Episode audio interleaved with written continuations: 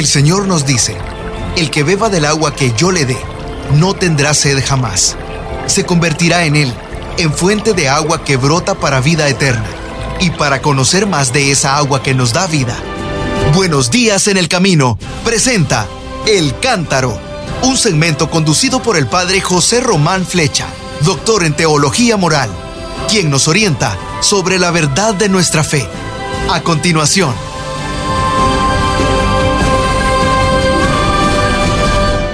Mis hermanos, hermanas, soy el padre José Román Flecha, sacerdote de la diócesis de León en España, hablándoles desde la ciudad de Sevilla, puesto que una vez más he sido invitado a predicar un quinario, es decir, cinco días de misas y homilías en honor del Santo Cristo de la Vera Cruz en el pueblo Alcalá del Río, el río Guadalquivir.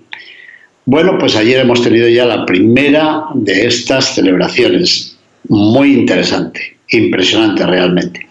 Bien, pero hoy es miércoles 18 de mayo del año 2022 y el Santo Padre en su catequesis ha vuelto a tocar por décima vez el tema de la ancianidad. Y como vemos, va fijándose en diversos personajes hasta ahora del Antiguo Testamento. Camino de catequesis sobre la vejez y lo encontramos ¿Cómo? Como testigo de la fe, de una fe seria, una fe que no acepta una simple caricatura de Dios, no, sino eh, una fe que grita su protesta frente al dolor, frente al mal, frente al abandono, y que le pide a Dios que, que responda y que manifieste su rostro. Pues bien, como sabemos, al final eh, Dios se hace presente y responde, sí, pero responde de forma sorprendente, como suele ser él. Eh, de hecho, muestra a Job su gloria, pero sin aplastarlo. Eh, muestra su gloria, pero con una inmensa ternura, como hace Dios siempre. Eso es, con ternura. El Papa nos ha dicho, y ha hecho bien, que es necesario leer y leer bien las páginas de este libro, leerlas con sinceridad, con apertura, sin prejuicios, para captar eh, cómo es este grito de Job. Dijo el Papa que nos hará bien ponernos en la escuela de Job, fíjense, para vencer, lo dice esto muchas veces, para vencer la tentación del moralismo ante la exasperación, ante el abatimiento, por el dolor de haberlo perdido todo, como nos suele pasar a veces, ¿no? Pues bien, en el pasaje final del libro, Mm, finalmente Dios toma la palabra para responder a este hombre que, ya sabemos, había perdido todo en la vida, las riquezas, la familia, eh, los hijos, también la salud, y se quedó ahí herido en diálogo con tres amigos y un cuarto amigo que venían a saludarlo, pero que en lugar de, consolarlo, mm, ampliaban todavía, ahondaban más en la herida de Job. Pues bien, Job es alabado porque ha comprendido el misterio de la ternura de Dios, una ternura que se escondía, que se escondía en las palabras y también detrás del silencio. En realidad, Dios viene a reprender a los amigos de Job que parecía, creían, suponían que lo sabían todo. Sabían de Dios, sabían del dolor, sabían de la tristeza. Parecía que venían a consolar a Job, pero al final terminaban juzgándolo con sus esquemas.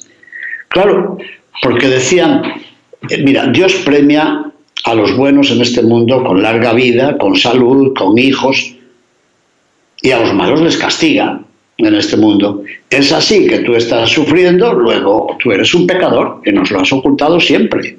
Qué terrible, ¿no?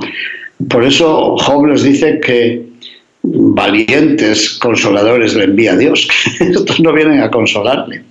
Y el Papa hace una aplicación a nuestra vida, dice, mire, Dios nos guarde de este pietismo hipócrita y presuntuoso de los que creen que lo saben todo de Dios, que lo saben todo del dolor, y que en lugar de consolarnos hacen más profunda nuestra herida.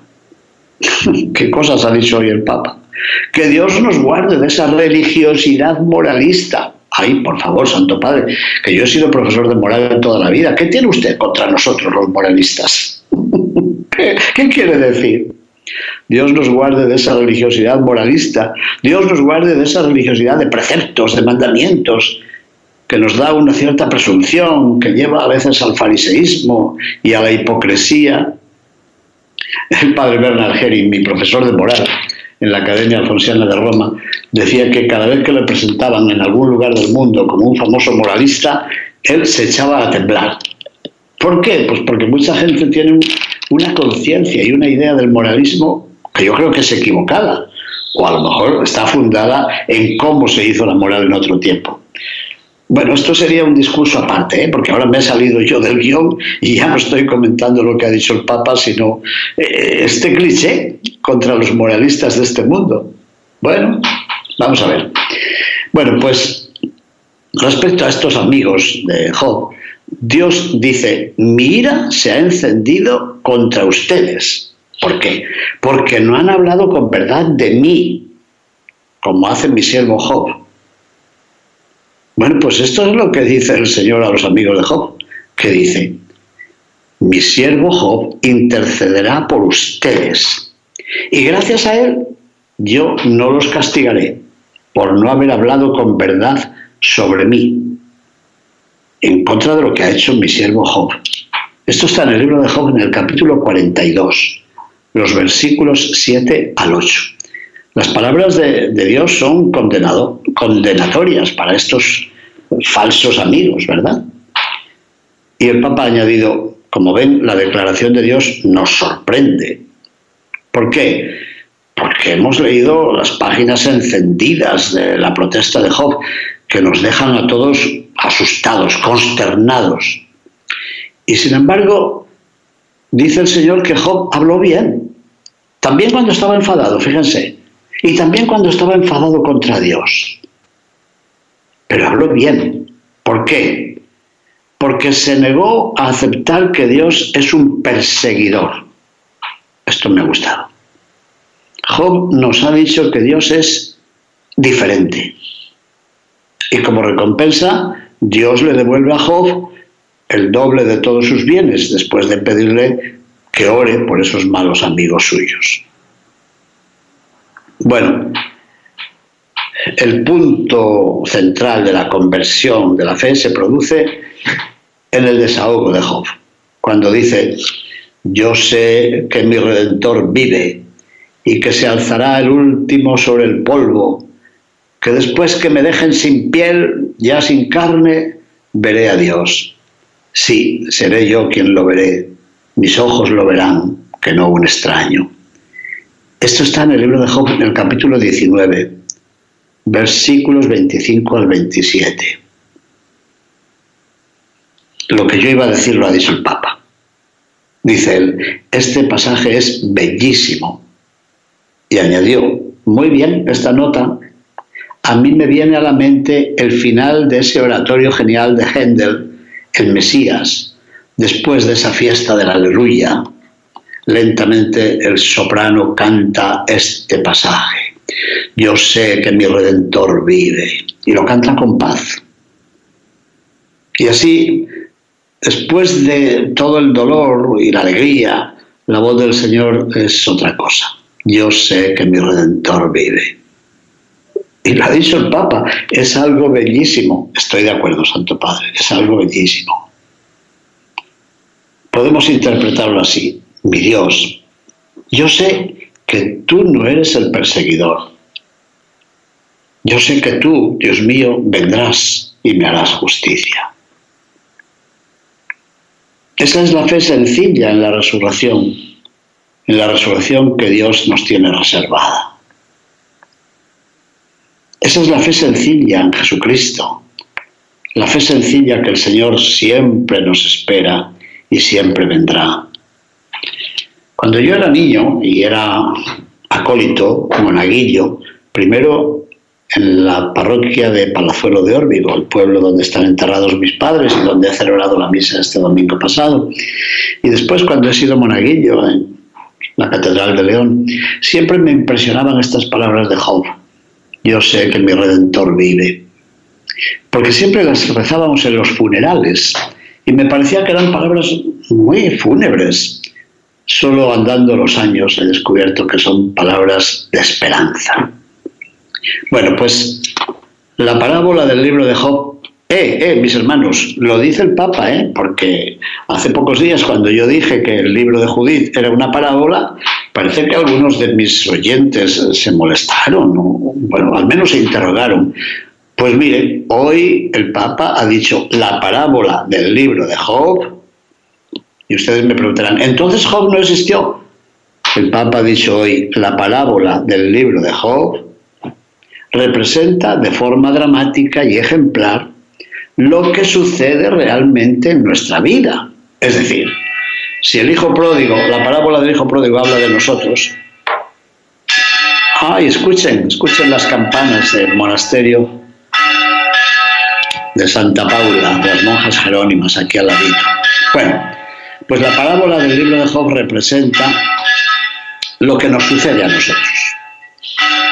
Es decir, que sobre una persona, sobre tu familia, sobre un pueblo entero, con frecuencia vienen pruebas terribles, pruebas demasiado pesadas, eh, pruebas que superan nuestra fragilidad, nuestra pequeñez, nuestras fuerzas. Y el Papa recordó una frase hispana de toda la vida, que dice que en la vida a veces llueve sobre mojado, es decir, que sobre un dolor viene otro, como le pasaba a Job. Y hay algunas personas que se ven aplastadas por una suma de males que parece terrible, excesivamente injusta. ¿Y entonces qué ocurre? Que hay muchas personas que pasan por ese trance, pasan por ese dolor. Y el Papa ha dicho, todos hemos conocido personas así, ¿verdad? Y con frecuencia nos ha impresionado su forma de ser, su forma de sufrir. En muchas ocasiones nos ha impresionado su grito, pero también a veces nos hemos quedado admirados frente a la firmeza de su fe y de su amor en su silencio. Este fin de semana, el sábado, un diario español hablaba de una mujer, ahora ya es casi, bueno, es anciana, pero cuando tenía 27 años, su marido fue asesinado por un grupo terrorista, quedó viuda, joven, con dos hijos y embarazada de otro.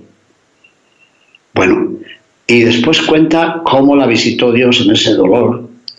Ha sido, después durante 30 años, maestra de religión, cómo aprendió a perdonar y cómo invitaba a su familia a orar por la familia del asesino. Impresionante. Esta señora Gemma, Qué impresionante. En un diario público, en un periódico, ha manifestado su ser, porque ha escrito un, libro sobre su propia vida. Bueno, pues el Papa mm, quizá no conoce a esta señora, pero nos dice lo mismo. Todos hemos conocido personas cuyo grito nos ha impresionado. Pero a veces también nos ha impresionado la firmeza de su fe y su gran amor en silencio y en perdón. Y lo que dijo a continuación, yo sé que a muchos de ustedes les va a gustar. Les va a gustar porque viven en esa situación. Y el Papa dijo, pienso en los papás de niños con graves discapacidades. Pienso también en las personas que están viviendo una enfermedad permanente o la está viviendo el familiar que está a su lado. Son situaciones a menudo agravadas por la escasez de recursos, por la pobreza, por la indigencia de que hablábamos ayer. En ciertos momentos de la historia, este cúmulo de pesos, de cargas, parece que se dan al tiempo, al mismo tiempo, para toda la gente, como si se hubieran dado una cita colectiva. Y el Papa de nuevo aterrizó y dijo, pues miren, eso es lo que ha sucedido en estos años con la pandemia del COVID-19. Y lo que está sucediendo ahora con la guerra en Ucrania. ¿Y qué? ¿Podemos justificar estos excesos como una racionalidad superior de la naturaleza y de la historia? Bueno. Segunda pregunta. ¿Podemos bendecir esos excesos religiosamente como una respuesta justificada a las culpas de las víctimas que se lo tenían bien merecido? ¿Qué les parece que habrá respondido el Papa a sus propias preguntas? No, no podemos. No podemos aplicarles una racionalidad ni podemos decir, bueno, los que están sufriendo esto les viene bien porque lo tenían merecido. No, por favor. Mire, existe una especie de derecho de la víctima a protestar en relación con el misterio del mal. Y ese derecho a protestar, a gritar, en momentos de dolor, de soledad, de abandono, como le ha pasado a veces a usted, que dice, no puedo más.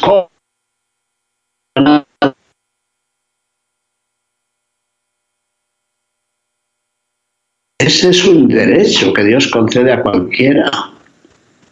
Es más, el mismo Dios inspira esa forma de quejarse ante Dios.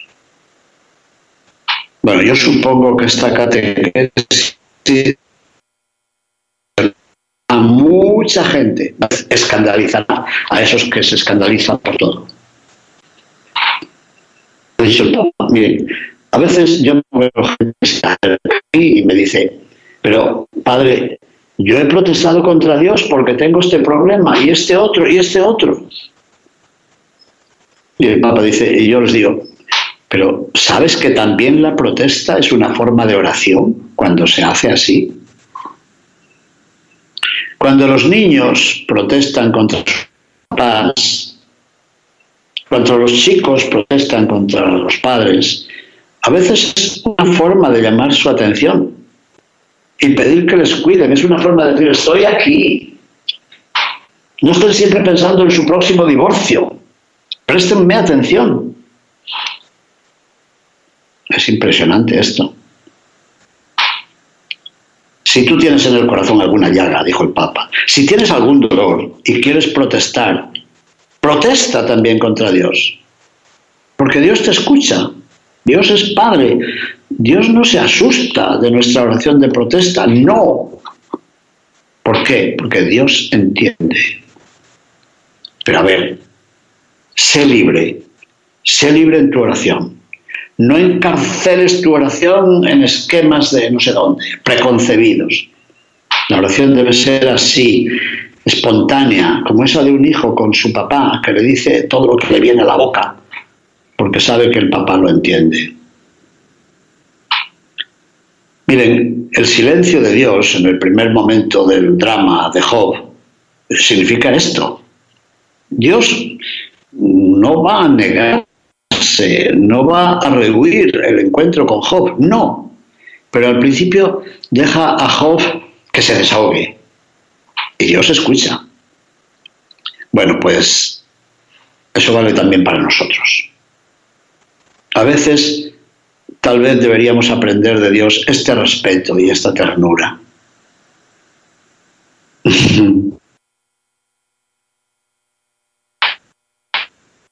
A Dios no le gusta esa enciclopedia, llamémosla así, esa enciclopedia de explicaciones, de reflexiones que vinieron haciendo los amigos de Job. Le daban mil explicaciones sobre el dolor.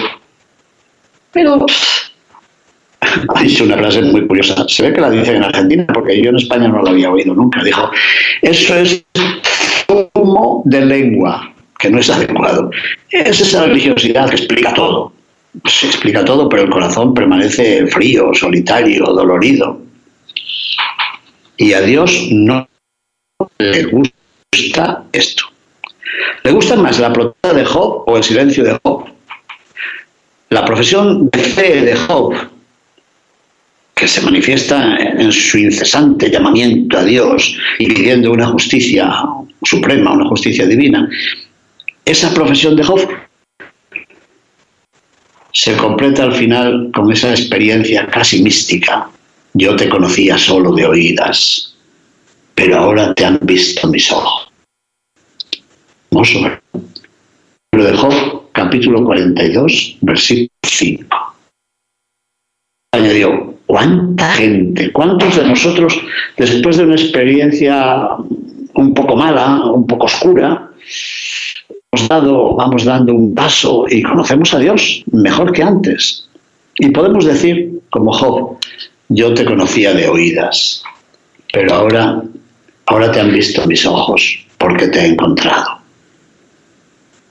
Este testimonio es creíble si la vejez, de eso se trata en la catequesis, si la vejez se hace cargo mm, de su fragilidad y de sus pérdidas.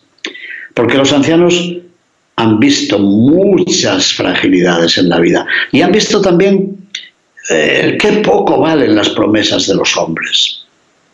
Hombres de ley, hombres de ciencia, hombres de religión incluso, que confunden al perseguidor con la víctima, imputando a la pobre víctima la responsabilidad plena del propio dolor.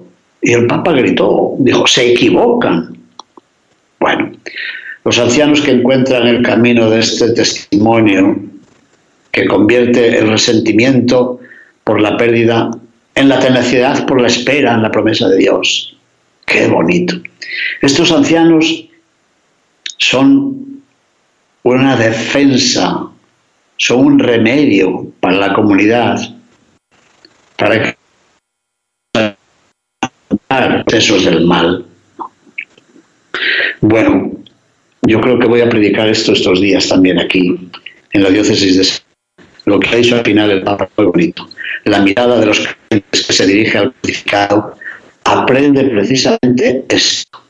Que podamos aprenderlo también nosotros, de tantos abuelos y abuelas, de tantos ancianos, que al igual que la Santísima Virgen María, unen su oración, a veces desgarradora, a la del Hijo de Dios que en la cruz se abandona al Padre.